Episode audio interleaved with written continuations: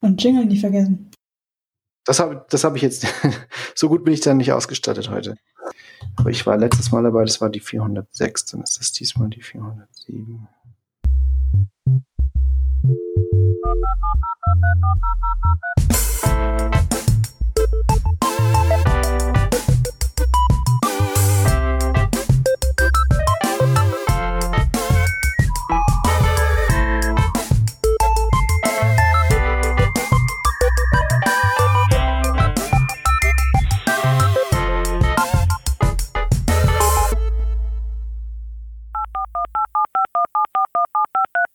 Diese Revision von Working Draft wird euch präsentiert von Storyblock. Storyblock ist ein Headless Content Management System, das mit jeder nur denkbaren Technologie funktioniert. Egal ob ihr PHP, Node, Ruby, Gatsby oder sonst irgendwas einsetzt, Storyblock funktioniert und hat auch bereits Dokumentation für euren Tech-Stack auf Lager. Und falls nicht, schreibt das Storyblock-Team extra ein Tutorial nur für euch. Sehr schick ist auch der Visual Composer, das ist das Interface zum Bearbeiten einer Storyblock-Seite. Man navigiert einfach durch die Seite, klickt auf den zu ändernden Inhalt und tippt drauf los. Spalten umarrangieren geht per Drag and Drop und es gibt Buttons zur Betrachtung des geänderten Inhalts in verschiedenen Bildschirmgrößen. Viel bequemer wird's nicht mehr. Storyblock kostet zum Ausprobieren nichts, solange man als Einzelnutzer damit herumspielt. Also spricht nichts dagegen, sofort loszulegen. Das könnt ihr machen auf storyblock.com. Das schreibt man storyblock.com. Wir bedanken uns bei Storyblock für die Unterstützung von dieser Revision von Working Draft. Herzlich willkommen zu einer neuen Revision äh, des Working Draft. Und zwar ist das die Revision 407. Ähm, und ich bin heute der einzige Host äh, in dem Ganzen. Ich bin der Khalil und ähm, als Gast haben wir heute die Vanessa Böhner da. Servus. Also, du warst ja schon ein paar Mal dabei, ähm, aber ich würde dich trotzdem noch mal bitten, dass du dich noch mal vorstellst und sagst, wer du bist und was du machst. Ja, klar, gerne. Ähm, Vanessa, ich bin Webentwickler, spezialisiert aus Frontend ähm, und bin aus München. Ich arbeite aktuell als Product Engineer für Sinnerschrader, was ziemlich interessant ist. Und äh, ins Web bin ich eigentlich schon mit elf Jahren gekommen, also da mit Internet Explorer 6 und den ganzen Späßen. Ähm, deswegen lache ich jetzt drüber, wenn sich jemand über Internet Explorer 11 beschwert. äh, ja, und wirklich gestartet voll mit jQuery und ähm, Save Page Under, um irgendwie HTML und CSS zu lernen. Und dann einfach durchs Studium äh, Medieninformatik studiert und so durchs, ans Programmieren gekommen, aber vom Web bin ich nie weggekommen. Okay. Cool. Ähm, ja, und äh, wir sind ja heute hier. Äh, wir haben uns hier heute versammelt in äh, illustrer, illustrer Runde, um über Mosaic 9 oder Mosaic 9 oder wie man das äh, ausspricht, richtig, und Micro-Frontends zu sprechen. Inwiefern hast denn du damit jetzt was zu tun? Ähm, Mosaic 9 habe ich selber im Einsatz. Okay. Ähm, bin da auch quasi das, äh, darüber würde ich dann genau auch gerne sprechen, quasi auch voll gleich damit gestartet, mit diesem relativ komplex, wirksen, komplex wirkenden ähm, Framework. Ansonsten für kleine, süße Seiten-Privatprojekte habe ich natürlich keine Microfrontends im Einsatz für mich alleine. Ähm, da mache ich privat sehr viel einfach ähm, Next Sachen, also das Server-Side-Rendering-Framework für Vue.js. Mhm. Ähm, relativ langweilig einfach Static Generated Pages auf äh, Netlify und so gehostet. Aber Mosaic 9 tatsächlich erfolgreich im Einsatz. Cool. Für, für die Arbeit sozusagen. Genau, ja. Ähm, okay, dann lass uns doch mal anfangen mit erstmal, was sind denn eigentlich Micro-Frontends? Jo, das ist eine gute Frage. Ähm, da das wahrscheinlich ein Begriff ist, den man gerne um sich wirft, ohne genau zu hinterfragen, was es eigentlich genau bedeutet. Es ist natürlich auch gern Buzzword. Wahrscheinlich ist es auch gerade eben total hip oder vielleicht auch gerade schon wieder out. Ich bin da gerade nicht up to date. Ähm, entstanden ist es ja ganz einfach historisch daraus, dass wir wahrscheinlich jahrzehntelang in äh, Monolithen gelebt haben Und jetzt kommt vielleicht gleich das erste Problem schon, dass dadurch jetzt wieder der Monolith so ein bisschen in Verruf gerät, worauf ich heute überhaupt nicht eigentlich hin möchte. Ähm, da entstehen dann natürlich die ganzen Probleme, die man ja wahrscheinlich kennt, dass das sehr viel Nested Code ist, dass das sehr viele Abhängigkeiten zwischen den, ähm, den Modulen, ich sage jetzt noch mal gar, äh, noch gar nicht Komponenten, weil es vielleicht noch gar keine gibt, aber zwischen mhm. den ganzen Code-Files einfach gibt und man das Ganze nicht mehr überblicken kann, dass man wirklich dann in der Arbeit äh, sitzt und Angst hat, irgendeine Änderung zu machen, weil man befürchtet, irgendwie den Button beim Checkout dann irgendwie aus Versehen kaputt zu machen, aus irgendwelchen Gründen. Ähm, und ich sag mal so, der, der Real Monolith für mich ist derjenige, der aus einem Repository besteht, wo die Seiten wirklich server-side rendered, gerendert werden über PHP oder sonstig, äh, sonstige Backend-Sprachen. Ähm, das heißt, dass man vielleicht sogar die ganzen Daten, die man dem Client übergeben muss, irgendwie ans Window Object einfach dran knallt und dann JavaScript dieses Window Object auslesen lässt, um dann entweder Single-Page Applications zu bilden oder einfach die gute alte jQuery-Applikation. Hm. Ähm, ein zweiter Schritt, denke ich, war dann, dass man das Ganze mal zumindest zweigeteilt hat in Backend und Datenbanken, DevOps vielleicht so ein bisschen und den, dem Frontend-Bereich und dann eine API-Kommunikation zwischen den beiden hatte. Ähm, relativ straightforward. Und dann hat man im Backend schon früher festgestellt als im Frontend, dass es jetzt aber verschiedene Technologien für verschiedene Probleme gibt. Und ähm, manchmal brauchst du halt die Oracle-Datenbank und manchmal wäre vielleicht ein Redis Cache ganz toll und manchmal braucht man die Elasticsearch-Datenbank. Und ähm, dadurch entstanden dann die Microservices im Backend. Und dann hat man festgestellt, ja gut, jetzt hat man oben irgendwie immer noch so einen Kasten. Dann kommt eine Aggregation Layer Schnittstelle oder mit Microservices und Frontend miteinander kommunizieren können. Dann ist wahrscheinlich einfach der nächste logische Schritt, dass man auch oben den Kasten in einzelne Kästchen aufteilt und dann kam es zu einem sehr schönen Begriff namens Frontend Integration for Verticalized Systems. Und weil den keiner aussprechen kann, nannte man es kurz Microfrontends. Ähm, was es für den Frontend, weil das geht ja jetzt schon sehr, sehr in die Richtung von Verticals, was es fürs Frontend bedeutet. Man hat auf entweder mehreren Seiten verteilt oder vielleicht sogar auf einer Seite mehrere JavaScript-Bundles laufen, die voneinander unabhängig sind. So. Mhm. Ja, Gut, also das ist ähm, so habe ich das, so habe ich das jetzt auch mitbekommen. Und zwar habe ich das ja so ein paar Stellen schon gehört. Da gibt's, äh, eine, war ich in einer lustigen Situation. Das war wahrscheinlich so vor drei Jahren oder so. Da da kam jemand zu mir. Da habe ich bei eins und eins gearbeitet. Da kam jemand von einem anderen Team zu mir und hat gesagt: Hey, wäre es nicht cool, wenn man so wie im Backend Microservices macht, auch im Frontend ähm, Microservices macht und dann einfach mit verschiedenen Frameworks und jedes Team darf machen, was es will, so wie es halt denkt und so.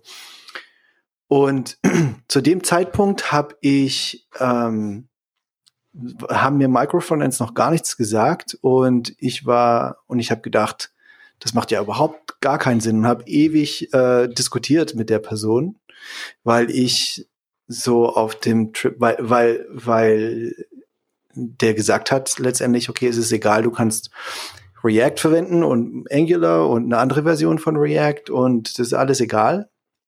Und ich habe mhm. nur gedacht, ähm, okay, dann habe ich hier, dann ziehe ich äh, Frameworks in mehreren Versionen in, in, in die Seite und das ist ja so ein bisschen, in, geht total entgegen dem, was, was ähm, was man so, äh, so als Frontend-Optimierer im, äh, im, im Web so äh, machen möchte. Ja, also man will eigentlich gar keinen, am besten gar kein Framework und wenn dann irgendwie möglichst leichtgewichtig und so. Und ähm, und wir haben dann e, so ewig darüber diskutiert und ich hab's ich hab's einfach nicht geglaubt und und dann und irgendwann kam es einfach so um die Ecke, dass dass jetzt einige Firmen das machen und so und ich habe ich habe mich da ähm, damit so jetzt ein bisschen angefreundet, mir das ein bisschen ähm, reingezogen. Aber dieses Grundargument, wie, wie stehst denn du jetzt dazu? Also jetzt, wenn man sagt, ähm, ist es denn tatsächlich so auch im Einsatz, dass, dass die Leute ähm, dann, weiß ich nicht, drei, vier verschiedene Frameworks einsetzen für kleine Teile einer Web Webseite und diese sozusagen dann zusammengestitcht wird? Also auf jeden Fall kann ich dir zustimmen. Vieles von dem, was man nicht nur als Frontender, sondern einfach als Software-Engineer gelernt hat, ist so ein bisschen entgegen mancher Prinzipien von Microfrontends ganz äh, direkt in erster Linie davon eben möglichst wenig Packages zu laden etc. Aber mhm. vor allem muss man sich ganz stark daran gewöhnen, dass man sich gefühlt ununterbrochen beim Prinzip von Dry, also Don't Repeat Yourself, irgendwie selbst widerspricht. Mhm. Ähm, weil alles, was geshared wird, macht es automatisch komplizierter. dann ist natürlich immer im Sinne von It Depends. Mhm. Ähm, ähm, zu deiner konkreten Frage. Ähm, ich kann sagen, in meinem Beispiel nein. Wir haben im Frontend überall Vue.js im Einsatz und das ist überall mhm. auch auf der gleichen Versionsnummer. Von daher mhm. jedes Mal, wenn mich jemand fragt, wie ich mit dem Problem davon umgehe, kann ich antworten, ich habe das Problem nicht. Mhm. Ähm, es gibt jetzt noch andere Firmen, also generell macht es Sinn, bei Firmen einzusetzen, die natürlich auch eine die, im Verhältnis relativ große Anwendung haben. Und Microfrontends im Einsatz neben uns haben es zum Beispiel Zalando. Ähm, von denen ist ja auch eben das Project Mosaic. Äh, die haben sich äh, gedacht, wir haben ein Problem und damit die Lösung geschrieben, das Framework. Mhm. Ich die haben das, das Framework von ihnen ist Open Source, ihr richtiger Code nicht, von daher kann ich nicht sagen, was sie ganz genau machen. Mhm. Ich kann auch nicht sagen, ob es verschiedene Firmen, ein anderes Beispiel wäre HelloFresh ein großes oder Allegro, so ein technischer Amazon-Laden ähm, und Klarna zum Beispiel. Ob mhm. die jetzt spezifisch verschiedene Frontend-Frameworks einsetzen, das weiß ich nicht. Mhm. Äh, das liegt aber auch darin, dass Microfronts sind immer noch relativ neu. Das heißt, man war das immer noch ausprobiert. HelloFresh hat das in einer Phase von drei bis vier Wochen umgestellt.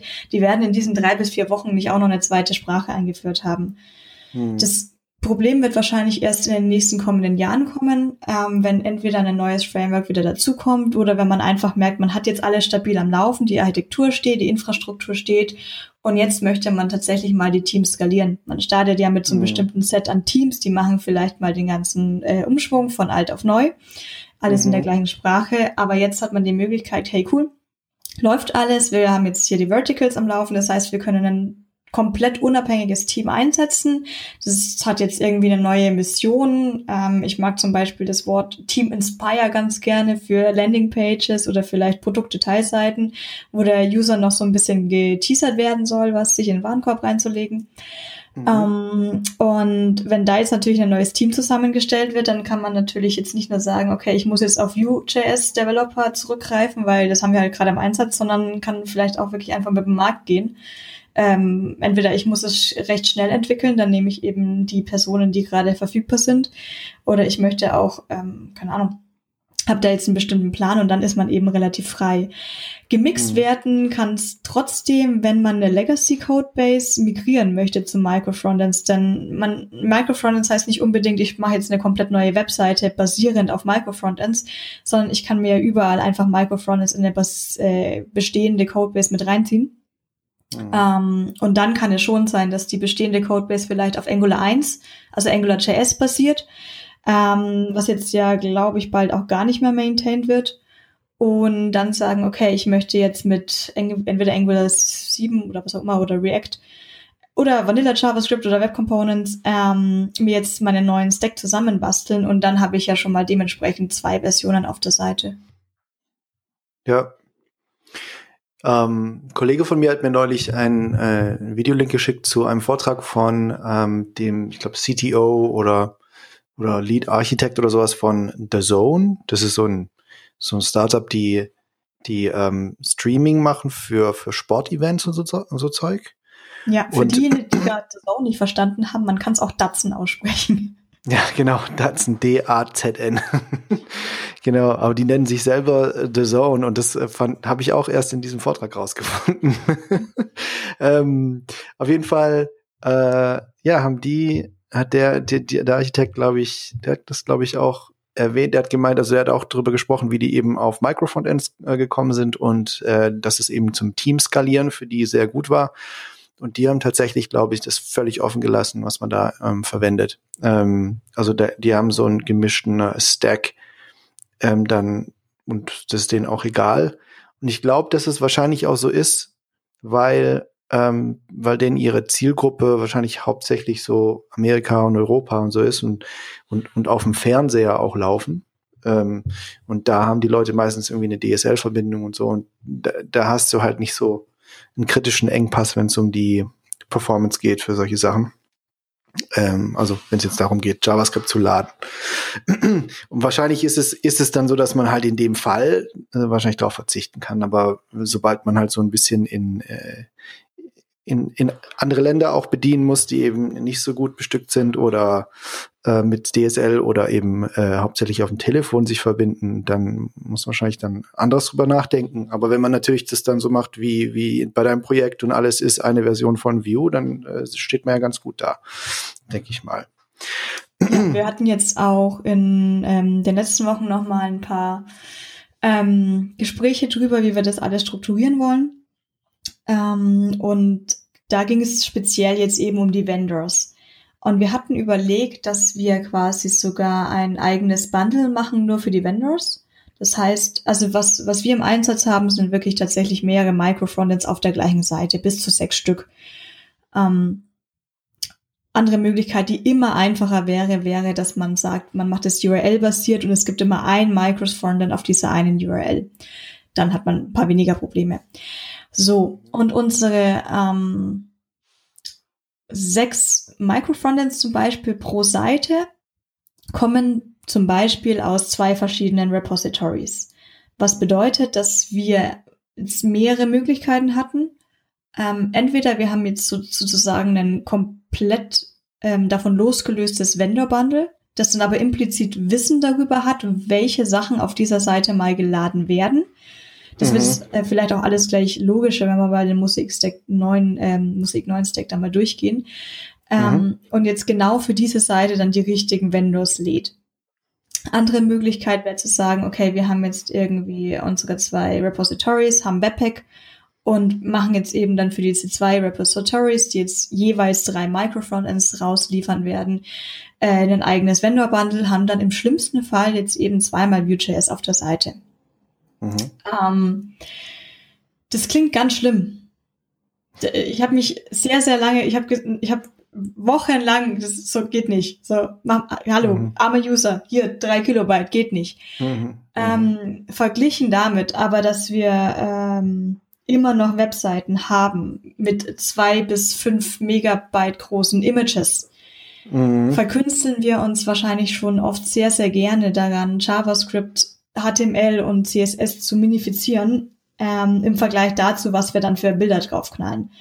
Heißt natürlich nicht, dass das Performance keine Rolle spielen wird, aber irgendwann muss man einen Trade-off sehen. Und es gibt zumindest, habe ich auch einen Artikel drüber gelesen, ähm, der mich da auch nochmal selber dann abgeholt hat, dass man, wenn man jetzt in diesen Microfrontends arbeitet, man hat halt durchaus deutlich weniger Code, weil man, das, der Sinn davon ist ja, dass du schnell entwickeln können möchtest, weil du in deiner, in deinem kleinen Fokus bist. Du hast deine eine Mission und du hast dein Textgeld, mit dem du gerade umgehen kannst und du hast keine tausende Abhängigkeiten. Du hast keine anderen Libraries mehr jetzt mit drinnen, die du vielleicht noch für irgendwelche an, alten Sachen brauchst, weil da noch irgendwie so eine ganz alte Library für jQuery, äh, keine Ahnung, so ein Marionette-Dings ähm, eingebunden werden musste, das ja dann mhm. auch auf jeder Seite wäre. Ähm, ja. Das ist durchaus bei einer Firma so war, ich weiß leider nicht mehr, bei welchem Artikel das war, aber ich kann es mal raussuchen, ähm, dass die Größe trotz ähm, mehrerer Vendors, gleicher Vendors und trotzdem, dass sie auch Code teilweise nicht geshared hatten, der sehr ähnlich war, mit einem kleineren, insgesamt mit einer kleineren Payload für den User rauskamen als vorher, weil einfach mhm. viel, viel anderes dafür einfach dann wegfiel. Mhm. Da würde ich einfach empfehlen, äh, äh, immer den, immer messen, was gerade so passiert. Ja, absolut. Man muss immer messen und die wirklichen ähm, Performance ähm, Bottlenecks dann auch finden und nicht irgendwas bekämpfen. Das war auch zum Beispiel was, was äh, zu der Zeit, als jQuery noch irgendwie das Ding war, da gab es dann auch immer ganz viele Leute, die dann immer gesagt haben, ja, am besten gar keinen jQuery laden und nur Vanilla und so. Und zu der Zeit war es ja so, dass letztendlich jQuery wirklich so dir einfach alle Browser glatt gezogen hat, bis runter zum IE 6 oder was. Ähm, mhm. Und ähm, und ja so ein Gottesgeschenk war eigentlich. Ähm, und und die Leute sich da so viele Gedanken darüber gemacht haben, dass sie irgendwie 200k oder KB oder sowas äh, jQuery geladen haben. Und das war aber fast nie, äh, fast, also in den meisten Fällen definitiv nicht der Bottleneck. Und da ist es wahrscheinlich hier wieder genauso. Und was ich, was ich auch gemerkt habe, was, ähm, was auch im, im, im Backend jetzt, äh, also ich habe das immer wieder mal so am Rande mitbekommen, aber dass äh, die in den, bei den Microservices und im Backend, da gibt's jetzt auch ganz viele Talks immer über irgendwelche Learnings, ähm, was, was schiefgelaufen ist, was man alles falsch machen kann bei Microservices. Und da kam im Endeffekt ähm, auch kommt oft was Ähnliches auf, und zwar, dass man eben ähm, oft besser besser fährt, äh, Code zu duplizieren als ähm, Code zu sharen und ähm, weil du flexibel bleibst, weil du Abhängigkeiten vermeidest und so. Und das scheint im, im Frontend ja, nach dem, was du jetzt gerade gesagt hast, auch ähnlich zu sein. Und das ist so lustig, weil es so völlig counterintuitiv ist. Du, du als Entwickler bist du da, bist du einfach, komm, wir machen alles dry und bitte nicht duplizieren und weil man ja auch faul ist und so. Und gleichzeitig aber auch denkt, automatisch denkt man halt intuitiv, das ist, das ist die Optimierung. Aber manchmal ist die Optimierung genau andersrum. Das ist total interessant. Ich finde das total interessant.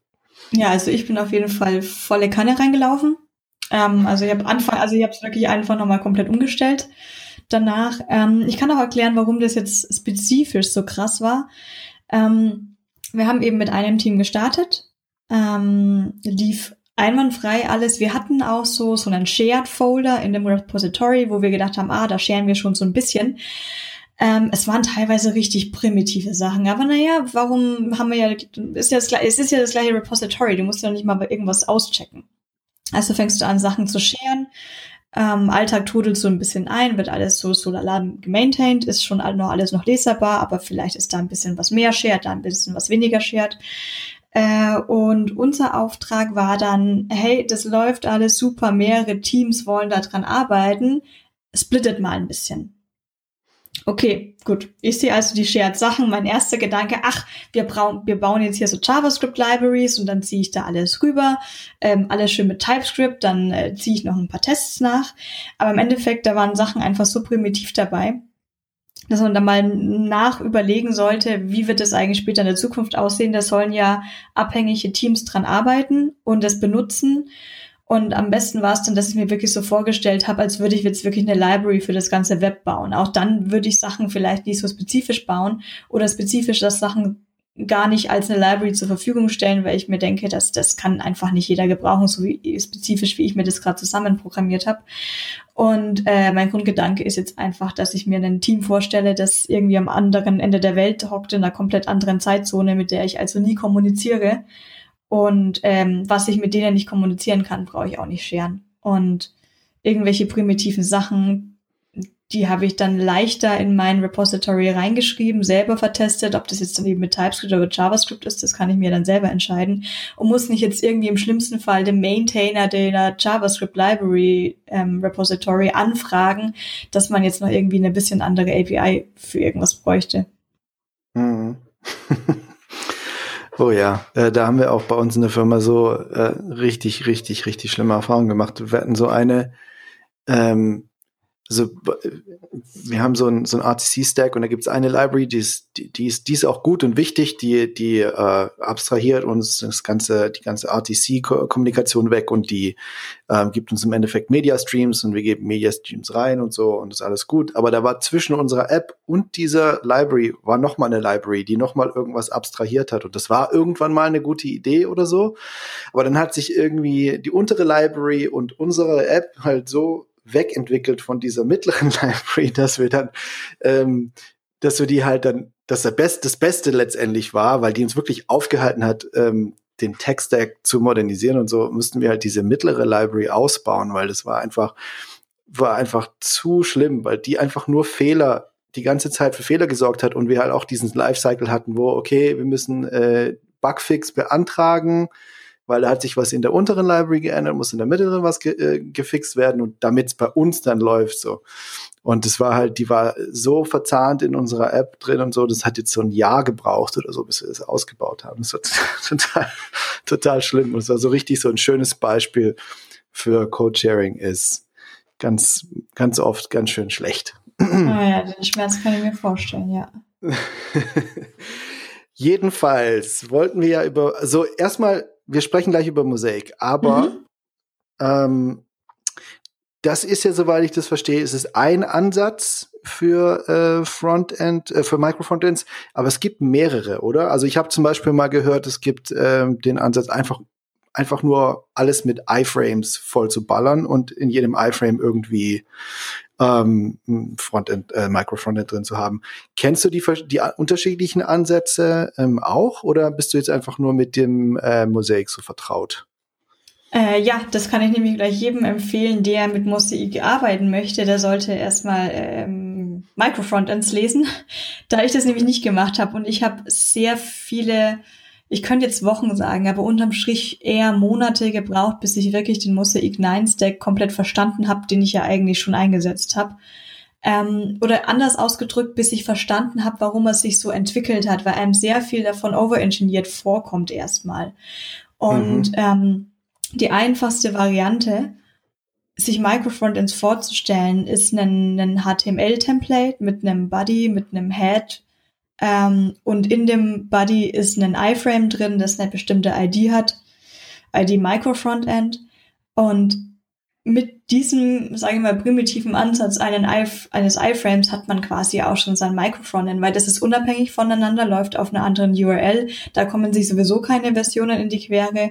Also eigentlich sozusagen ist ja ein Microfrontend ein alter Hut und zwischen einem iFrame und dieser ähm, ein, ein üblicher Begriff für das alles, was außen rum liegt, ist eine Container Application.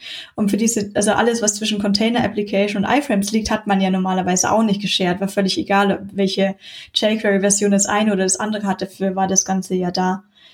Und ähm, für iFrames herrscht wahrscheinlich so eine, genauso wie für jQuery oder genauso wie für Monolithen, so eine ähm, so eine Art Angst, die halbwegs bestätigt sein kann. Es hat auf jeden Fall ein paar Nachteile, die ich gelesen habe, die ich selber aber nicht erfahren habe, weil ich es mit iFrames nicht probiert hatte. Ähm, die Kommunikation ist jetzt ein bisschen schwerer als zum Beispiel mit anderen oder eben genau festzustellen, wann alles geladen wird.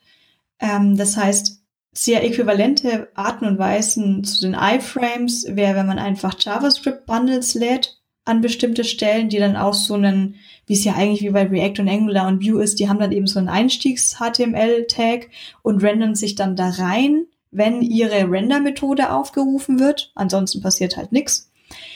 Ähm, bis hin zu irgendwelchen Custom-Elements oder eben Web-Components. Web-Components wollte ich jetzt gerade auch mal ausprobieren. Hab's aber noch nicht getan, aber das scheint ja auch sehr verlockend zu sein und ziemlich problemlos zu funktionieren. Ähm, das Wichtige bei, bei all diesen Methoden ist, du hast irgendeine Art von HTML-Tag, ob es ein iframe ist, ob es ein Script ist mit einem HTML-Tag dazu, ob das ein Web-Component mit einem HTML-Tag dazu ist.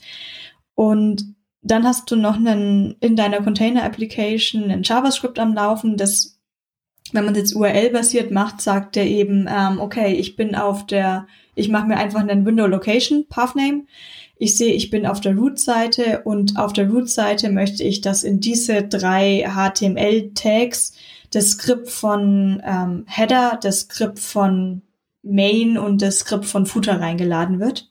Und dann rendern sich die Microfrontends da rein und schon ohne jetzt irgendwie Server-Side-Rendering oder ohne sonstige Frameworks habe ich schon Microfrontends auf der Seite. Mhm. Okay.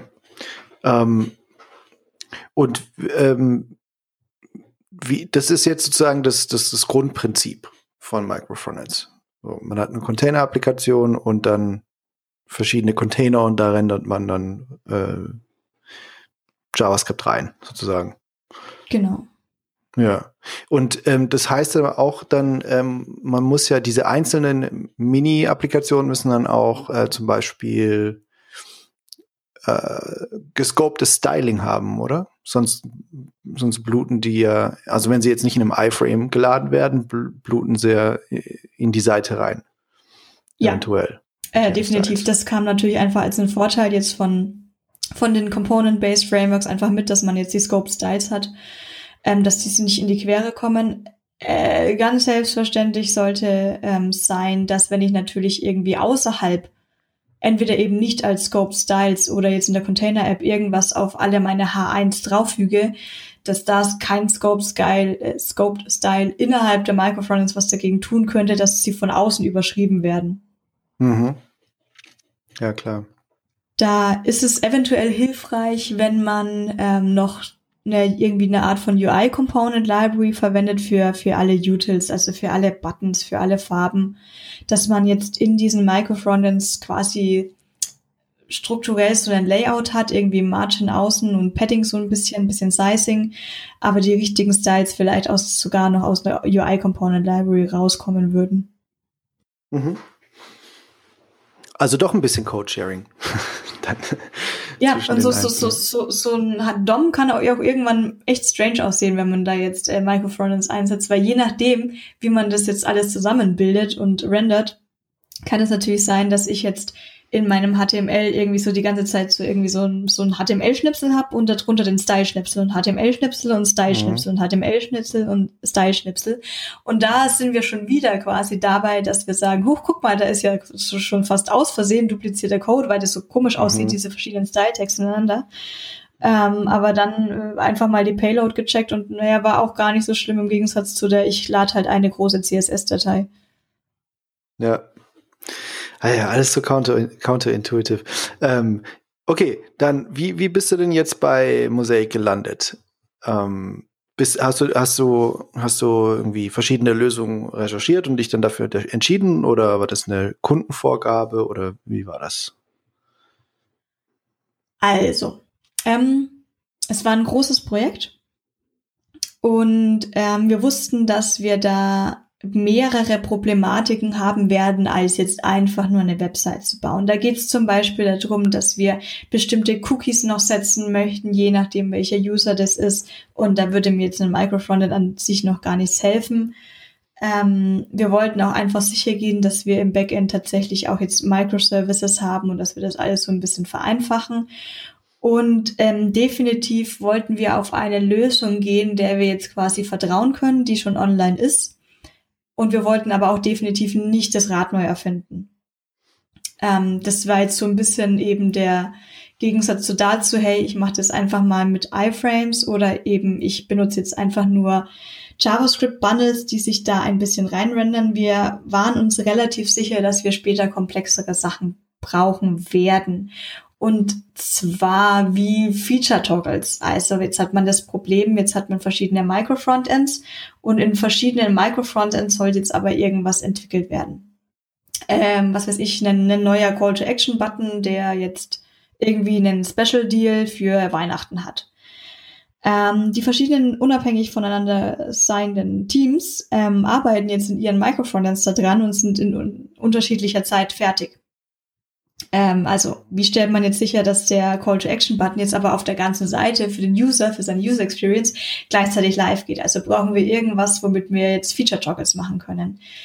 Ähm, oder ähm, Placeholder, was ist, wenn wir das Ganze mit einem CMS verbinden wollen und da sind noch bestimmte Placeholder drin und wir wollen die irgendwie ersetzen? Oder äh, dann geht's weiter, was ist, wenn wir noch Authentifizierungen machen wollen? Ähm, ja, also irgendwie kamen Probleme auf uns zu, die uns aber noch so nicht bewusst waren. Da konnten wir jetzt natürlich auch nur überlegen, was könnte alles so passieren.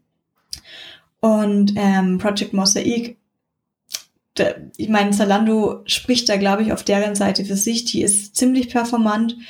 Und äh, ich habe mir auch vor ein paar Wochen nochmal angeschaut, was die so runterladen und äh, schaut relativ fix alles aus. Mhm. Okay, dann habt ihr euch dafür entschieden. Dann, äh, dann erzähl doch jetzt mal, äh, was Project Mosaic ist, woraus es besteht. Ähm, dann können wir ja mal drüber sprechen, wie, wie das für euch funktioniert hat. Mhm. Ähm, es ist auch nicht so, dass wir jetzt das einfach so komplett blind so übernommen haben, wie es ist. Ähm, Project Mosaic besteht aus mehreren Services und ähm, die wichtigsten sind der Skipper, der Innkeeper und der Tailor. Ähm, es gibt noch einen Shaker, der glaube ich das gleiche ist, was ich als UI Component Library betitle, aber ich bin mir da nicht ganz sicher.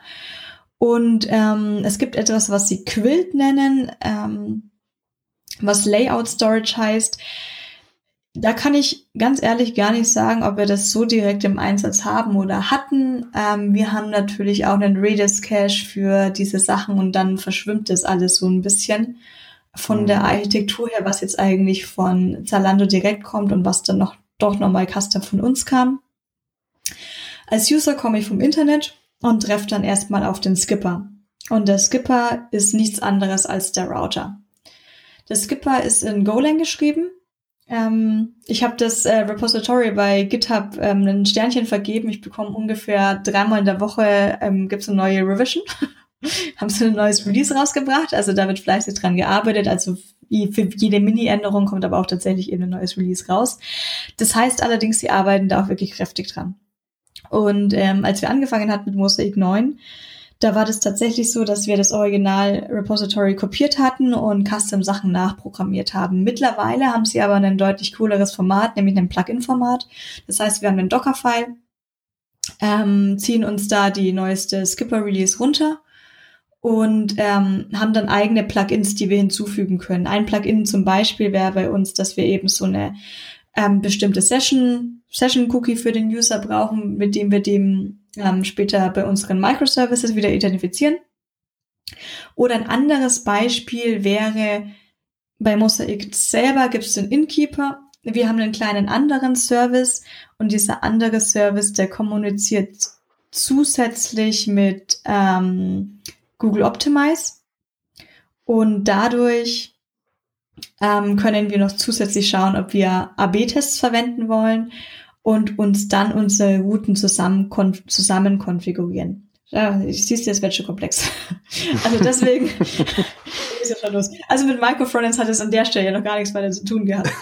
ähm, also wir haben einen Skipper, das ist der Router, Router. Und äh, generell lege ich eben in diesem Skipper statische Routen ab. Das heißt jetzt tatsächlich, ähm, ich habe die, die, die, die Root-Seite, die verlinkt auf XY. Ich habe ähm, zum Beispiel meine Produktübersicht, die weiterleitet auf Products. Ich habe meinen Warenkorb, der leitet weiter auf irgendwas, was dann Cards heißt. Ähm, da für uns statische Seiten nicht genug waren, weil wir wollten noch serverseitige AB-Tests machen, die wir dann auf verschiedene URLs schicken, ähm, haben wir eben sowas anderes wie einen Innkeeper, also einen selbstgeschriebenen Service, der uns dann dynamische Routen konfiguriert. So, und damit wir das dann auch alles an den Client weitergeben können, ist das Skipper auch dafür geeignet, dass wir das alles als Request-Header damit runtergeben können. In welchem Experiment bist du? Bist du in der Gruppe A? Bist du in der Gruppe B? Äh, und etc. und etc. Ähm, auch wenn es jetzt für irgendwelche großen Shop-Systeme zum Beispiel wichtig sein könnte, woher kam der User denn? Kam der von einem bestimmten Partner? Müssen wir darauf noch achten, dass wir jetzt eine bestimmte ID weitergeben? Müssen, damit wir am Ende wissen, woher kam der User, kam der von irgendeinem Affiliate-Link und, und so weiter. Ähm, genau, das wird auch darüber gehandelt. An zweiter Stelle, nachdem der User aus dem Internet kam und durch den Skipper durchging, kommt er im Tailor an. Und der Tailor ähm, ist übrigens das englische Wort, glaube ich, für irgendwas wie Faden und Nadel, weil es eben ja, von Taylor Zalando ist kommt. wie Schneider. ah, Schneider, Schneider danke dir, ja. Ähm, genau, das, also das Logo von ähm, Taylor ist eben auch so mit so einem Faden irgendwie geschrieben. Ja, genau. Da mhm. das von Zalando kam. Und hier schneidert man, ach, das jetzt verstehe ich das. Und hier jetzt das macht so zusammengestickt. ja, genau, man stickt sich jetzt nämlich seine Seiten zusammen. Und das verfolgt ganz klar den Ansatz von, wir haben mehrere Micro-Frontends auf der gleichen URL. Das heißt, ich habe den User vom Skipper geroutet zu der Card-Seite. Und meine Card-Seite bastel ich jetzt, wie man es wirklich von diesen ganzen Component-Based Sachen kennt, wie Lego-Steinchen zusammen. und picke mir jetzt aber nicht nur jetzt verschiedene Komponenten zusammen, sondern wirklich verschiedene Endpoints sozusagen. Also ich habe einen Endpoint, der liefert mir ähm, die Suchleiste und ähm, meine Kategorien. Ich habe einen Endpunkt, der liefert mir meine Produktübersicht und irgendwie noch irgendwelche Details dazu. Und vielleicht habe ich dann noch einen dritten Endpoint, der liefert mir dann wenn wir jetzt ganz komplex sein wollen, noch irgendwelche personalisierten Vorschläge für den User aus. Und die drei sollten möglichst unabhängig sein, weil stell dir mal auf die Seite vor, die du bauen musst, die irgendwie eine Suche hat, Kategorisierung hat, Produkteseite, Produktübersicht und dann noch irgendwie personalisierte Übersichtsseiten ähm, oder mhm. Produkte. Der dauert alles ein bisschen. Und vor allem haben die nichts miteinander zu tun. Genau, und im Taylor kann ich dann diese, was sie wie sie es nennen, Fragmente Fragmente beliebig zusammenstückeln. Ist relativ wichtig, dass man den am besten auch so ein bisschen dumm lässt, den Service, damit es nicht zu kompliziert wird. Das heißt, entweder es ist gar kein CSS zum Beispiel auch vorhanden oder JavaScript. Es sind wirklich einfach nur diese bisschen wie HTML aussehende Struktur an Fragmenten. Also es hätten wir jetzt lauter Div-Container hintereinander, sind da jetzt eben lauter Fragments hintereinander. Mhm. Ähm, oder man sagt, man möchte da so ein bisschen Layout mit reinbringen, so ein bisschen CSS kein richtiges Styling, aber ich möchte sagen, dass der, das eine Fragment ist links oben, eventuell sticky, und das andere Fragment, die sind jetzt in einer Art Grid ähm, ähm, angeordnet, zumindest auf dieser Seite. Auf anderen Seiten könnte es dann wieder ganz anders aussehen. Könnte ein bisschen gefährlich sein, weil man dann implizit verlangt, dass diese verschiedenen Fragmente in verschiedenen Viewports dann auch genauso funktionieren, wie sie hier jetzt erwartet werden. Aber ähm, genau, Dafür ist eben der Taylor da. Und der Taylor ist da auch so mal nochmal die Abstraktionsebene, der jetzt schon irgendwie, ähm, ich, ist der auch ein, nee, der ist in Node.js geschrieben. Ähm, der jetzt eben auch Cookies und etc. annehmen kann und antworten kann und nochmal so eine Art Filter macht für den, für den richtigen Client dann sozusagen oder für diese mhm. Fragmente und da jetzt nochmal zu sagen, okay, und diese Request Headers oder diese Cookies möchte ich jetzt tatsächlich weiterleiten und nur diejenigen, die auch tatsächlich weitergeleitet werden, sehe ich dann auch als User in meinen richtigen Cookies. Das heißt, ich kann da aber auch nochmal be bestimmte Sachen sozusagen verstecken. Das heißt, ich möchte vielleicht eine ganz andere Art von AB-Test machen. Ich möchte wirklich meinen Traffic splitten an einer bestimmten Stelle. Dann kann ich das machen, indem ich in den Tailor reingehe und sage, okay, wenn die jetzt mit dem Cookie kommen, dann möchten wir dieses Template haben. Wenn sie jetzt mit dem anderen Cookie kommen, möchte ich, dass sie dieses Template haben aber ich möchte nicht, dass dieser Cookie den, den User im Endeffekt auch noch erreicht. Okay. Okay. Und die letzte Stufe wären dann wirklich die Fragmente und dann hat man die volle Bandbreite an selbstgeschriebenen Microfrontend, Single-Page-Applications, Server-Side Rendered, wie man sie sich vorstellt, einfach ähm, relativ ja, einfach ist ein schwieriges Wort für mich jetzt gerade auch bekannt und deswegen einfach zum Einsetzen ähm, sind es einfach Node.js-Applikationen mit einem View-Frontend vorne dran und die Antworten mit dem jeweiligen Micro-Frontend dann. Ja, wow, okay. Ich, ich habe mir, ich hab mir gerade mal den äh, auf salando.com den Source Code da mal angeschaut im äh, in den in den DevTools und da sieht man auch, also da sieht man auch dann, das ist wirklich aufgesplittet in X Fragment Details.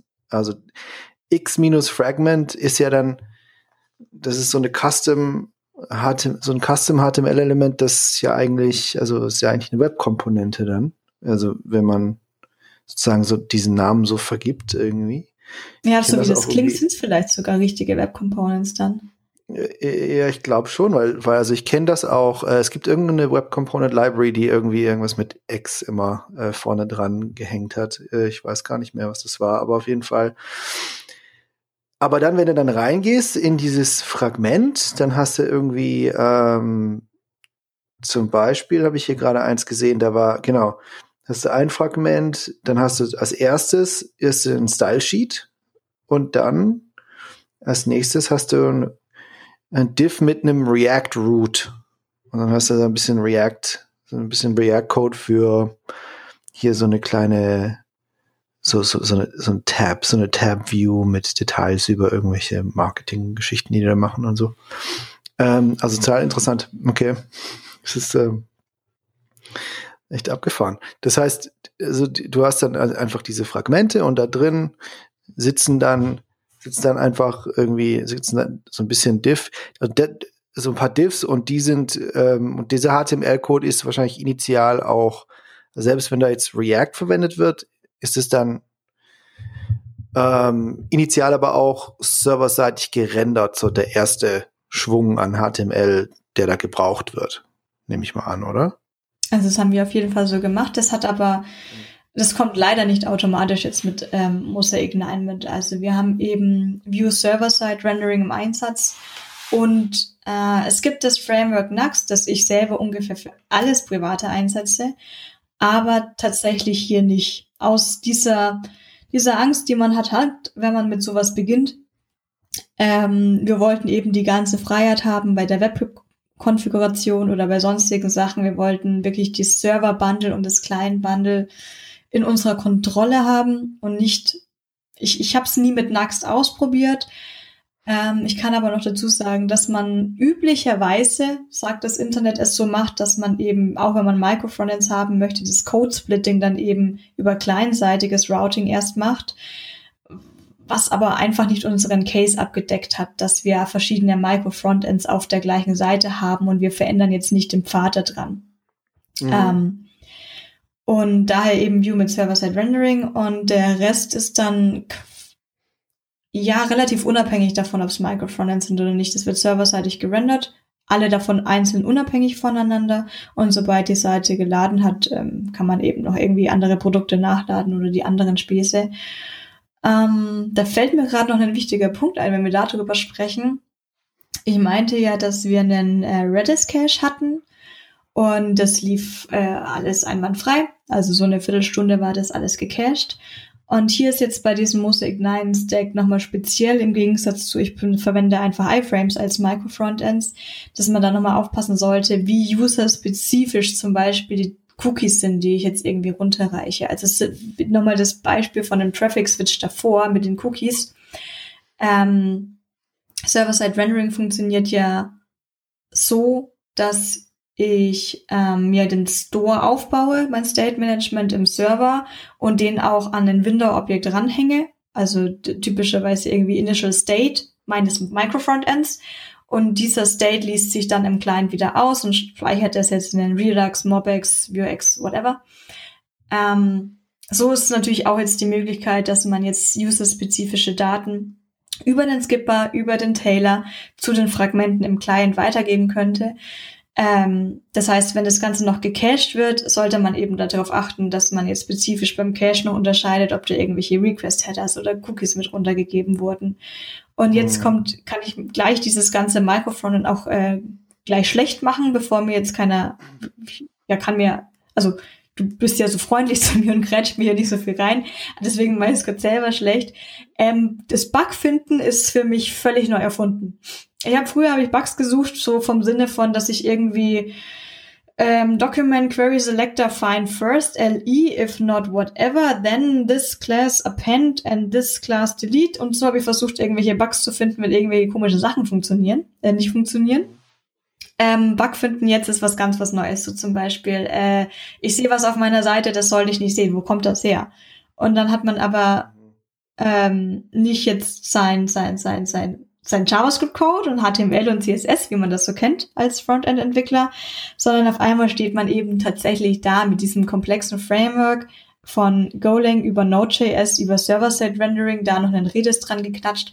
Ähm, dann habe ich Docker, dann habe ich Kubernetes. Es kann überfordernd sein, gerade wenn man eben ähm, denkt, ich setze das halt mal auf ähm, und wird schon laufen. Yeah. Also ich habe jetzt aktuell weniger ein Problem, weil wir mehrere DevOps tolle Menschen mit im Team haben. Das heißt, ich kann bei jeder noch so blöd klingenden Frage stelle ich sie einfach und habe auch meine Antwort recht schnell.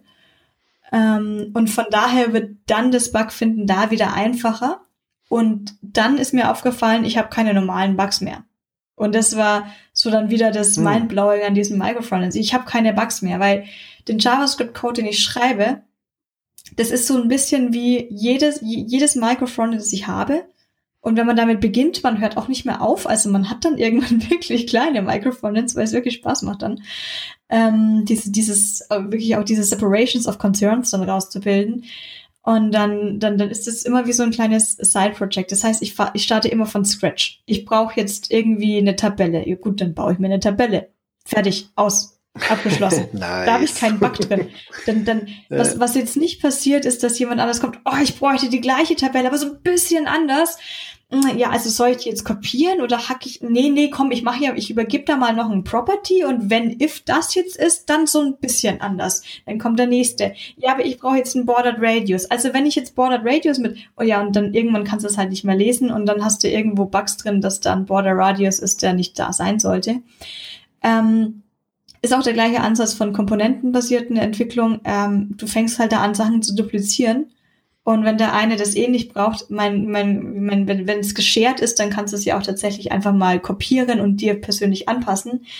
Ähm, aber dann bist du immer frei in der Zukunft. Und wenn du was ändern musst, dann musst du nicht die anderen Teams fragen, ja, ich würde jetzt gerne hier die Farbe auf schwarz ändern oder macht es bei euch was kaputt? Du mhm. fragst nicht, du schreibst mhm. keine E-Mail, du wartest nicht auf Antworten, du startest keine Diskussion, du machst es schwarz, weil es jetzt gerade besser ist weil es genau, jetzt gerade besser ist. Weißt, ja. Du weißt auch, dass es kein Performance-Problem ergibt oder irgendwie sowas. Das ist dann halt einfach ein anderes Mini-Frontend, was dann geladen wird. Das ist ja. echt so lustig, dass also es man, irgendwie ja. effizienter ist. man sollte da auch nochmal wirklich drüber nachdenken. Viel Shared Code heißt ja nur, er wurde nur einmal entwickelt und einmal getestet. Mhm. Das ist gut. Er landet aber natürlich, je nachdem, was es ist, trotzdem mehrfach auf der Seite. Also die gleiche HTML-Tabelle ist trotzdem fünfmal im DOM drinnen, wenn ich sie fünfmal auf der Seite brauche. Mhm. Mhm. Das ist ein guter da hat Punkt. man ja keinen Code damit gespart, dass ich äh, sie nur einmal geschrieben habe. Man hat sie nur die Schreibarbeit gespart. Mhm.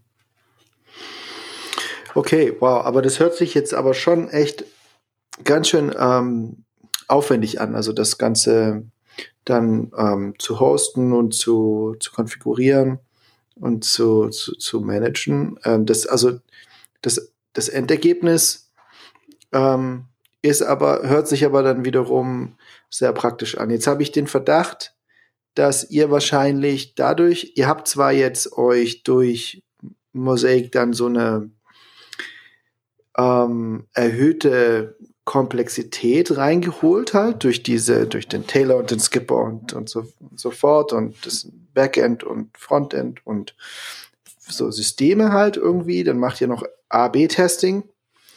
Ähm, und aber es hört sich für mich auch so an, dass ihr wart dann wahrscheinlich, ihr seid dann relativ schnell äh, weit gekommen. Kann das sein? Ja, also, genau das war das ja. Ding davon. Also, ja, also das war, ihr, hat, ihr hattet halt auch sehr komplexe Anforderungen, sozusagen. Und die habt ihr relativ schnell umsetzen können, wahrscheinlich, oder? Ja, also das war genau der große Vorteil. Und ähm, würde ich es empfehlen, ganz klar großen Firmen mit großen Webanwendungen ja, ich selber, natürlich würde ich das selber nicht privat machen. Das äh, ist halt immer die Frage. Ich habe jetzt letztens auch irgendwie wie, wie Tweets ähm, online gesehen ähm, in Richtung von, äh, was machen eigentlich die großen Firmen? Facebook React, der React, der React, der React. Okay, dann mache ich wohl auch React. Ähm, wenn, nur wenn ich jetzt darüber rede, hey, für uns das Mosaik, nein, wirklich toll, weil es auf einmal diese Probleme gelöst hat, die ich vorher noch gar nicht wusste, dass ich sie haben werde. Und es war ziemlich, ziemlich einfach dann zu lösen. Ähm, und die anderen Beispiele, die ich nannte, war ja äh, Klarna, war Spotify, war ähm, HelloFresh. Mhm. Ähm, das sind zumindest auch alles große Firmen, die eine große Reichweite haben, die verschiedene Produkte haben. Und vielleicht haben sie es auch nicht, also ich glaube, Zalando hat es tatsächlich wirklich überall auf der ganzen Seite im Einsatz. Hell, ähm, bei ähm, irgendjemand hat er dann noch geschrieben, ja, sie haben das äh, ich, ich glaube, es war Klane, hat geschrieben, ähm, dass sie das jetzt eben für was Bestimmtes mal ausprobiert haben, weil es da gepasst hat und da auch genauso funktioniert hat. Deswegen heißt es aber nie, dass ich den ganzen, den, alles andere von meiner Webseite auch anpassen muss, wenn der Rest so läuft. Man muss ja nicht immer so einen kompletten Switch machen, wenn der Rest funktioniert. Und ja. irgendwelchen kleineren Firmen äh, spezifisch fallen mir jetzt auch gerade nicht ein. Vielleicht ist es dann einfach overengineert, weil so, weil klar, für kleine Projekte ist es ganz einfach overengineert. Wenn du mehr damit zu tun hast, äh, Kubernetes aufzusetzen, als ähm, doch mal deinen einen CSS-Bug zu fixen, äh, dann, dann braucht man das natürlich nicht einsetzen. Mhm. Ja, ich glaube halt, dass also der auf Twitter hat der Hans, äh, weil da habe ich gefragt, ob es Fragen gibt und eine Frage war, ähm, bitte Beispiele konkrete nennen und da hat ähm, da hast du jetzt ja einige genannt, aber der Hans äh, hat zum Beispiel auch Shop ähm, rewe.de genannt, shop.rewe.de. Ah, gut zu wissen. Und jemand hat noch geschrieben, äh, OpenTable hat äh, OpenTable have a micro Frontend Framework. Also OpenTable hat ein eigenes Framework dafür. Ähm, mhm.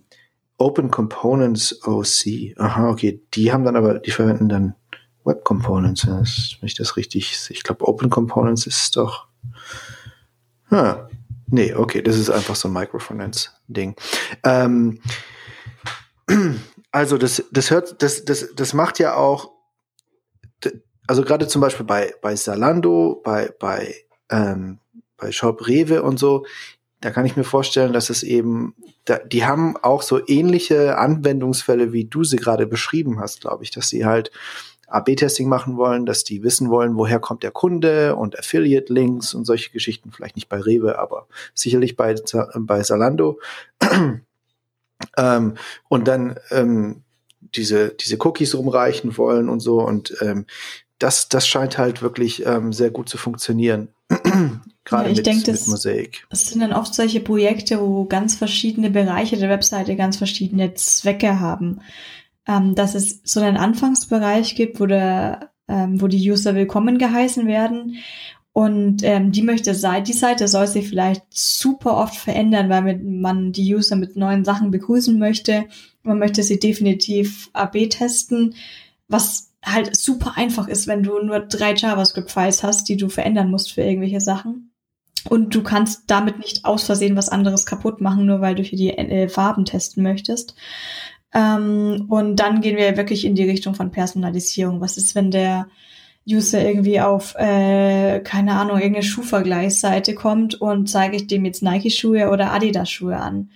Und das, dann wird es schon komplexer und dann möchte ich mich genau auf dieses Problem konzentrieren und dann genau die richtigen Technologien dafür einsetzen.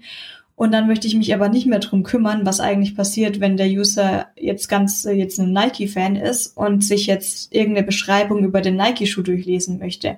Dafür ist dann wieder ein anderes Team super gut, das sich nur darauf konzentriert, hey, wie stellen wir eigentlich die Features von dem Schuh dar? Kann ich, mache ich das vielleicht mit CSS, mache ich das mit Transition, dass sich eine Sohle, oh, ich habe gerade total gute Ideen, äh, sich vielleicht der Sch Schnürsenkel selber binden, wenn ich scrolle und dann noch der Beschreibungstext dazu und warum dieser Schuh jetzt so toll ist. Und dann ist ja meine Mission damit abgeschlossen, wenn die User sich das, den Schuh in den Warenkorb gelegt haben. Jetzt bin ich im Warenkorbbereich. Jetzt habe ich wieder ein ganz anderes Problem. Möchte ich ihm sagen, äh, du willst vielleicht auch jetzt noch dieses Produkt dazu haben oder ich bin wie Amazon und ich kenne dich eh schon auswendig und leg dir automatisch noch drei andere Sachen in den Warenkorb, weil du brauchst jetzt noch das und das und das dazu. Ähm, und dann geht's in Richtung Kasse und dann bei Richtung Kasse wird's dann eben schon wieder ein bisschen ähm, sicherer, was Daten angeht. Also ich muss jetzt vielleicht eine Validierung eine, machen davon, äh, von Adressdaten, von hm. möchte der Nutzer mit PayPal zahlen oder mit sonst was und diese ganzen Sachen, die müssen sichergestellt werden und encrypted werden. Und dann habe ich vielleicht eher ein Team, was ein bisschen stärker Backend-lastig ist oder ein bisschen stärker DevOps und ähm, Datenbank nochmal da oder wirklich in die Encryption reingeht, um sicherzustellen, dass die ganzen Sachen, die der User jetzt übers Internet verschickt, da jetzt sichergestellt werden. Und diese ganzen Probleme, die interessieren mich aber nicht, wenn ich vorne auf der Landingpage bin und das perfekte Willkommensbild zeigen möchte. Ja, ja, das macht total viel Sinn. Also es, es erzeugt halt so eine unglaubliche Flexibilität auf der Frontend-Seite. Das heißt, du kannst halt auch, und das ist, das ist ja auch dann was, was große Firmen gerne machen. Also sammeln ja gerne einfach viele Daten über dich und machen irgendwie, wollen Machine Learning machen und so und wollen dir dann die perfekte Seite oder die perfekte Werbung oder die perfekten Recommendations irgendwie anzeigen.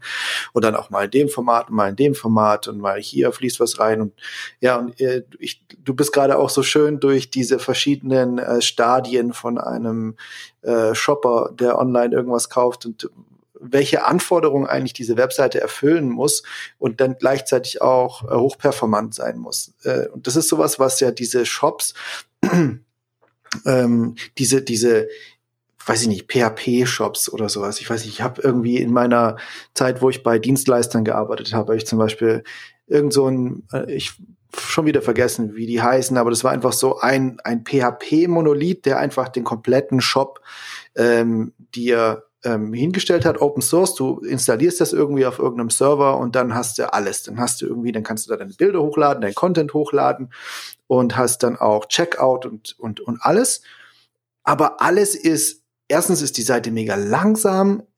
Das ist, das ist äh, unglaublich. Es ist alles nicht besonders gut, alles irgendwie so so, so mediocre, so mittelprächtig ähm, designt, mittelprächtig gecodet und so, weil es einfach ein viel zu großes Themengebiet ist, um mit irgendwie so einem Ding wirklich gut irgendwie abzudecken. Und da kann ich mir gerade, ähm, da, da kommt halt sowas, äh, ja, löst das halt letztendlich, weil du dann wirklich dann einfach die Teams hast, die sich auf ihre eigenen Bereiche konzentrieren können und dann diesen einen Bereich gut machen. Und äh, dann hast du im, im, in der Kasse hast du dann auch wirklich Leute, die die sich nur damit beschäftigen, das möglichst sicher zu machen und möglichst äh, den, den, den Kunden so schnell wie möglich durchzuführen. Und auf der Startseite hast du Leute, die halt einfach nur sich um das fancy Marketing-Gedöns kümmern und solche Geschichten.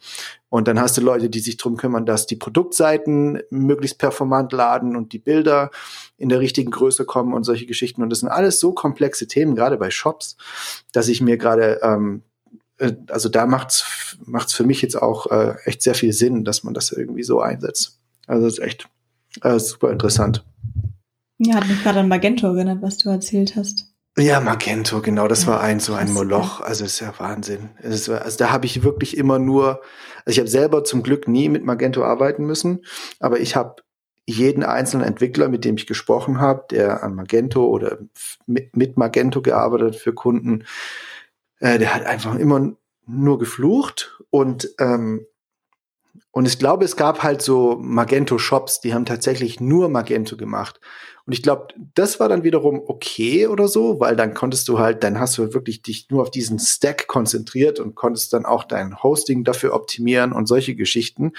Aber wenn du das mal so kurz irgendwie so als Dienstleister, der halt WordPress-Seiten macht und irgendwelche Java-Geschichten und dies und das ähm, und dann halt noch mal kurz hier einen Magento-Shop irgendwie für irgendeinen Kunden umsetzen muss oder so. Also die haben echt gestrauchelt immer. Das war echt krass. Ich glaube, es wurde einfach auch immer echt unterschätzt.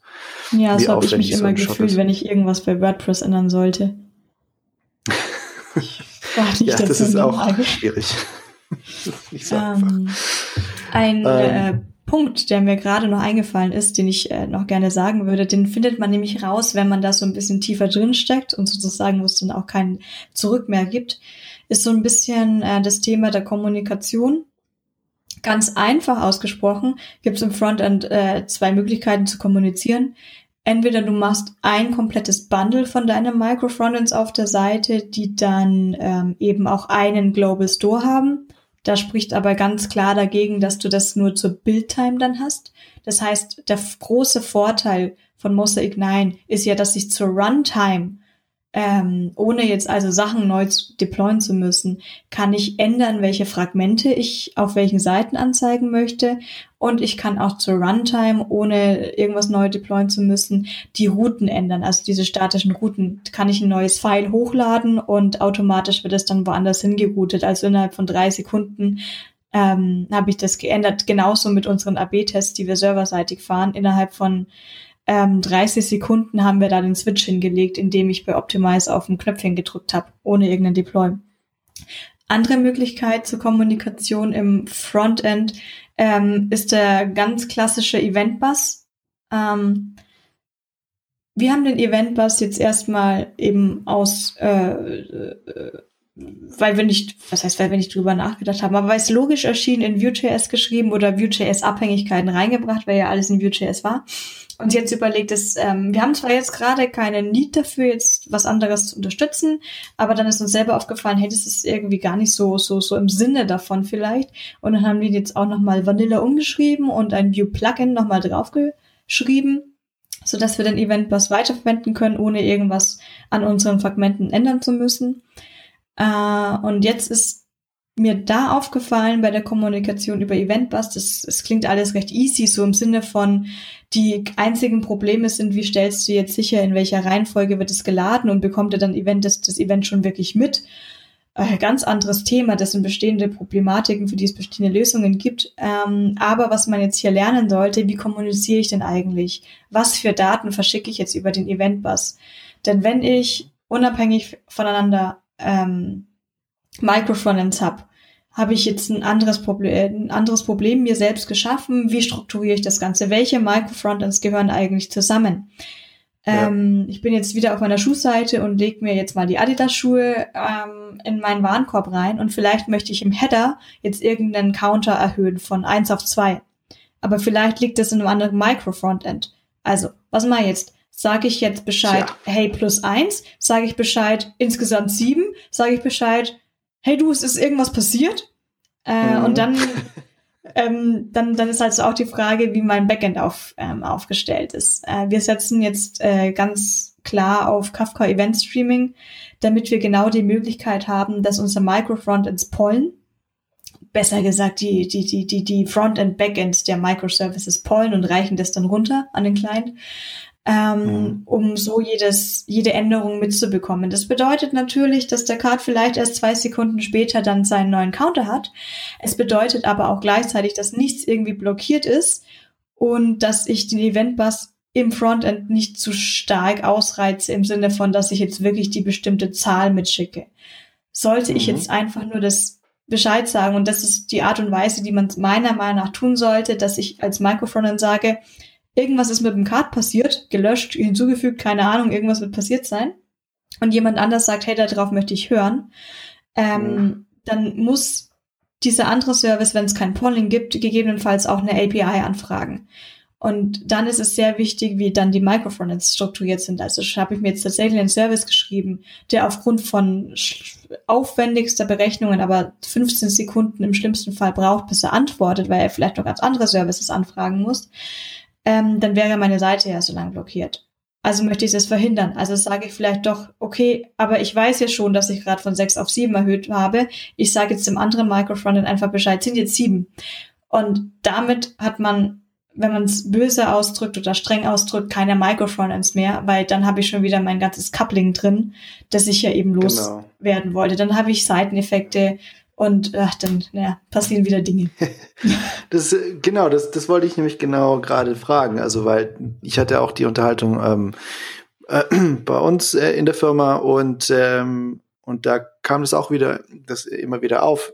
Wenn du jetzt eine Applikation hast und du möchtest sie gerne in solche Domänen oder Mikrofrontends schneiden, dann muss man, dann muss man sich das ja ganz gut überlegen, weil, weil du, und das hast, ja, hast ja alles schon gesagt, die, die müssen ja eventuell miteinander kommunizieren und dann ist die Frage, wie kommunizieren die? Und da wollte ich jetzt mal wissen, wie ist es denn bei euch? Habt ihr sozusagen dann solche, so, so vertikale Teams, wo sich dann, äh, die sich vom Frontend bis zum Backend halt um ein so ein Thema kümmern oder mehrere solche vertikalen äh, äh Säulen sozusagen umsetzen und dann dafür sorgen, dass im Backend äh, kommuniziert wird, statt im Frontend zum Beispiel. Ähm, und das, und wie habt ihr euch denn für, wie seid ihr denn vorgegangen, um zu entscheiden, wie ihr die Seite schneidet? Ähm, zuerst zur zweiten Frage, die ist nämlich ganz einfach. Das ist ein ständiger Entscheidungsprozess. Also der kann wirklich ununterbrochen ähm, verändert werden. Da ist, da ist nichts in Stein gemeißelt und vielleicht ist es auch wichtig, man sollte mal kurz drüber nachdenken, aber manchmal macht es auch mehr Sinn, einfach mal anzufangen und es im Notfall noch mal ein bisschen abzuändern, wenn es dann irgendwann ein bisschen anders passt, aber den Anfang muss man machen. Okay. Und ja, wir haben festgestellt, das Ganze funktioniert genau nur dann gut, wenn ähm, Backend und Frontend da richtig genau miteinander zusammenarbeitet, dass das ein Vertical ist, so dass die wirklich die, die richtigen Daten verarbeitet werden, damit es dann auch alles performant und übersichtlich ist. ähm, gestartet, eben als ein Team und es, es war diese fast schon so eine großartige Startup-Atmosphäre und es hat einfach alles funktioniert und die, die, alles war sofort geladen und ich hatte Hot Model Placement und ich, alles hat funktioniert. Und mhm. ähm, wir sind aktuell jetzt ähm, in einem Zustand, dass wir nochmal drüber gehen, schauen, dass wir eben zum Beispiel diese Abhängigkeiten wie Vue.js aus bestimmten generischen Sachen dann wieder rausbekommen, wie aus dem Eventpass, haben eben mhm. überlegt, dass wir uns nicht sicher waren mit diesem API-Ansatz, den wir hatten bisher, weil wir festgestellt haben, dass zu viele Microfrontends auf sehr ähnliche, aber dann doch nicht die gleichen Daten zugreifen müssen. Wir haben aber auch festgestellt, dass es eigentlich relativ egal ist, wenn nicht alle sofort geupdatet werden. Da sind jetzt keine kritischen Sachen dabei gewesen, sondern wenn der Counter erst später geupdatet wird, zwei Sekunden kein Problem. Ähm, deswegen dann ähm, die Überlegung, dass wir jetzt gerade äh, Kafka als äh, Proof of Concept ausprobieren. Und dann wollen wir eben den Startschuss geben, zu sagen, okay, wir haben es jetzt nochmal in diesem Nagel festgemacht, wir haben, könnten alle Fragen klären, es ist dokumentiert, äh, wir sind vorbereitet, äh, wenn jetzt äh, mehrere Teams drauf losschießen und ähm, dann tatsächlich in Verticals arbeiten. Ah, okay, also das steht jetzt bei euch an, dass, dass die Teams skaliert werden? Genau. Ah ja, genau, cool. Ja, und ich denke, das, das kann man vielleicht auch nochmal betonen, dass, dass eben Micro-Frontends ähm, sozusagen diese Skalierbarkeit erst erzeugen eigentlich, ne? Weil du kannst ja schwer, also wenn du jetzt ein Monolith hast, sagen wir mal ein Frontend-Monolith, Monolith, also du hast irgendwie super Micro, Front, äh, Micro, äh, Microservices Backend und so und alles toll dort schon und skaliert alles, keine Abhängigkeiten voneinander und so und es sind wirklich äh, äh, Microservices, aber im Frontend hast du einen riesigen Monolith. Wenn du da jetzt aber irgendwie viel machen musst und sich viel verändern muss und das noch viel wachsen muss, viele Features brauchst oder irgendwie sowas, äh, wenn du da jetzt noch mal 10 oder 20 Developer draufschmeißt, dann äh, macht das ja fast gar nichts. Nee, also, weil dann beginnt man erstmal damit zu diskutieren, ob man jetzt eigentlich BAM für CSS einsetzen möchte oder nicht. oder ob man dann ja, dieses andere BAM-Dingens da einsetzen möchte, das mit so U und C geprefixt ist. Weil man hat ja schon so viele CSS-Klassen, aber man musste jetzt mal was machen. Da ist man da stundenlang in Diskussionen und der eine möchte das und der andere möchte dies und dann sind 20 Leute in einem Raum ja, hast du jetzt der Microfronter, dann sagst du jetzt, hey, also erstens, wir brauchen kein BAM oder sonstiges, weil wir haben unsere Scope Styles, wir nennen jetzt einfach mal alles Box, passt schon, mehr gibt's nicht. Brauchen wir nie wieder Gedanken machen über irgendwelche CSS-Namen. Ich habe immer mal Box 1 kurz. Das, das, ist, das springt jetzt nicht der Wahrheit, aber es ist so ein bisschen, was ich zu Hause mache. Nee, stimmt gar nicht. Ich bin ja hier Tailwind-Fan, aber andere Story. Ähm, oder gut, äh, wir sagen jetzt, wir müssen jetzt hier updaten auf TypeScript 3.7 unbedingt, weil wir wollen alle Optionals haben. Ähm, mhm. Dann äh, stelle ich jetzt um. Ich frage keinen, ich mache keine Diskussion draus, ich stelle jetzt um. Mhm, richtig, du kannst einfach, du bist ein Team von drei, vier Leuten oder so und ihr macht einfach euren, ihr, ihr kocht euer eigenes Süppchen und dann machst du im nächsten Microphone dein, dein anderes Süppchen und so. Ja. Ja, den Kurs. Und, ja, und dann schmeißt du halt nochmal 50 Developer drauf und die können alle Microfrontends bauen und äh, haben in Windeseile irgendwie diese, diese Mini-UIs für die verschiedenen äh, anderen Teile der Seiten irgendwie gebaut. Ja, die, die größten Vorteile waren für mich schon so klar, dass ich jetzt fast vergessen hätte, sie zu erwähnen. Es ist natürlich alles unabhängig voneinander deploybar. Das heißt, ähm, ja, genau. es wird immer wieder passieren, dass irgendein Stand mal nicht deploybar sein wird, aus irgendwelchen Gründen.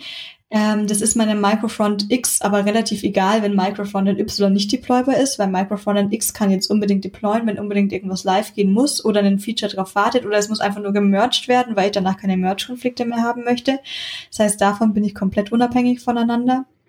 Ich kann von diesen kleinen Sachen natürlich dann auch einzelne Rollbacks machen wenn ich merke, uh, lief doch nicht, dann muss ich aber nur von dem einen Microfrontend zurückgehen. Das heißt, dieser ganze andere Code, der ja funktioniert hätte und vielleicht mit live gegangen ist, der ist weiterhin live und funktioniert weiterhin. Das heißt, ich muss auch nicht beim Tracking überlegen, äh, ist da nicht irgendwie das Feature wieder offline gegangen, weil wir das Roll gebackt haben? Nee, das ist einfach immer noch da.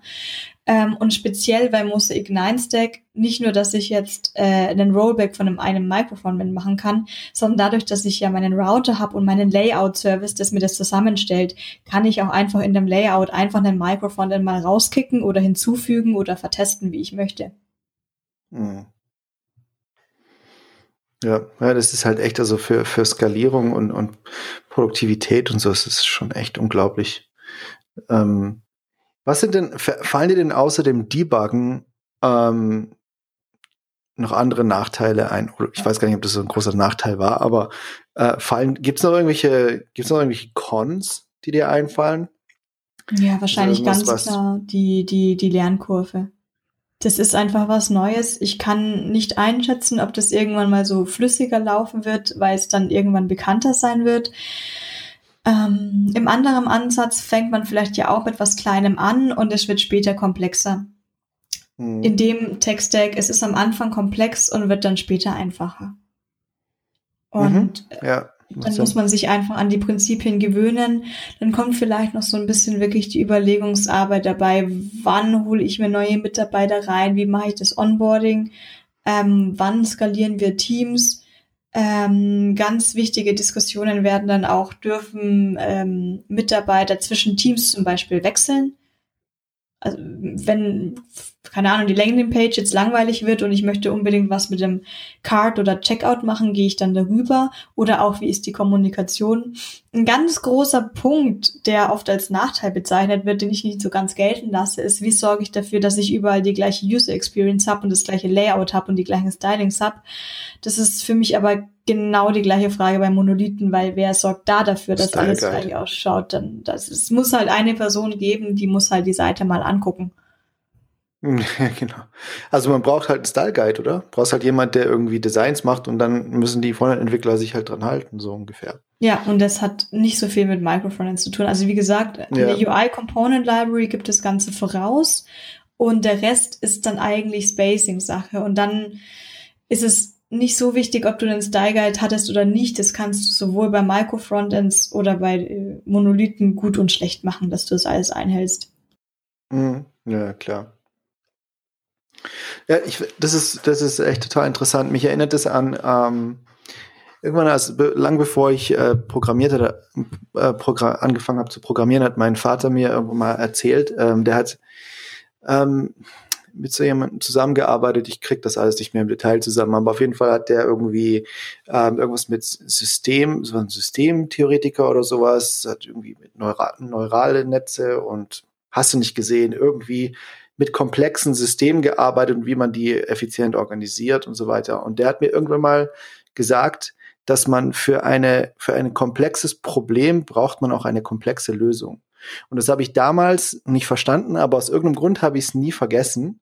Und ähm, mir fällt das jetzt wieder auf, äh, bei diesem Micro-Frontends-Ding, da hast du ein, ein komplexes Problem und hast eine komplexe Lösung, aber dadurch, dass du die komplexe Lösung anwendest, hast du langfristig, äh, behältst du einfach die Kontrolle über das Problem.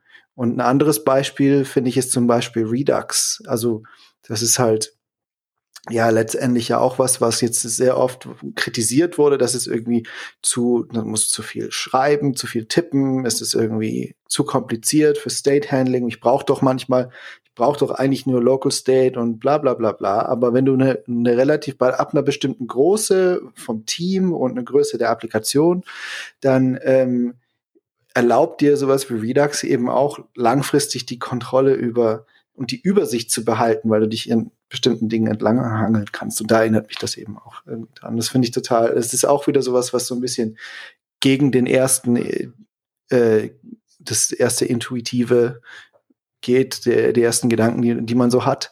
Ähm, ja, aber es ist halt wieder so ein Beweis von diesem, von diesem Satz, den mir mein Vater irgendwann mal gesagt hat. das war mein Punkt. Ja, ähm, finde ich, finde ich voll spannend. Ja, das stimmt. Definitiv. Man braucht halt normalerweise die richtige Lösung für das richtige Problem, was ja wahrscheinlich auch gerade im JavaScript-Ökosystem dazu geführt hat, dass wir so viele Libraries hatten. Da, ja, das Web ist halt mal kurz explodiert und auf einmal war alles klein first, dann war alles offline first und wir brauchten halt innerhalb von kürzester Zeit gute Lösungen und ähm, haben die aber dann trotzdem immer noch alle relativ ähnlich gemacht. Und das ganze Thematik Micro-Frontends, es ist neu und das, damit muss man sich mal auseinandersetzen im Sinne von, ich kann jetzt nicht eben mal nebenbei äh, während meiner Arbeitszeit das mal kurz aufsetzen, sondern ich muss es auch tatsächlich verinnerlicht haben, damit ich das so programmiert habe. Also bei mir waren das dann auch teilweise schon Wochenenden, wo ich das, wo ich dann angefangen habe, wirklich über Microfrontends zu lesen. Es gibt ja auch noch mehrere Frame Frameworks. Podium gibt es dann noch ähm, und mhm. ähm, so ein Single SPA, Singles, Single ähm, ja, Single ja, SPA, genau. das habe ich auch gesehen. Ähm, mhm. Ich habe es nicht ausprobiert, aber ich habe mich eben einfach mal so drüber gescrollt. Das Single SPA scheint ja auch leichtgewichtiger zu sein. Ähm, ja, bis ich dann auch irgendwann tatsächlich dann zu schätzen gewusst hatte, was muss der Ignite mir wirklich diese ganze Arbeit abnimmt. Mhm. Ja. Single SPA, glaube ich, ähm, setzt dann auch darauf, dass du halt ein eine Framework Library, glaube ich, oder so äh, verwendest und dann wird es auch so ein bisschen zusammengestitcht oder so. ja, ähm, komplexe Lösung äh, für komplexes Problem. Das ist deswegen ähm, auch so interessant, dass man, oder, oder ist wichtig, dass man das so ein bisschen im Kopf behält, weil wir halt als äh, Entwickler so immer, wir verherrlichen immer so dieses, äh, dieses Simple. Wir machen alles simpel und ganz einfach und am besten alles neu schreiben und ganz simpel machen und so, ne? Und und, ähm, und das, das, das Interessante daran ist, dass diese komplexe Lösung für dein komplexes Problem dir dann erlaubt, im Detail sehr simpel zu arbeiten. Also so ein, ein Teil davon, also dieses Micro-Frontend, das du dann schreibst, ist dann halt ein simples Problem. Aber das geht halt, das, das ist dann nur erfolgreich, dadurch, dass du dir so eine komplexe Lösung äh, äh, schaffst. Da fällt mir dann auch wieder der Talk Simple Made Easy ein von dem äh, heißt der Hickey oder irgendwie sowas. Ja, das spielt da auch irgendwie rein. Aber egal. Ähm, auf jeden Fall, ähm, ja, cool. Es ist, ist super interessant.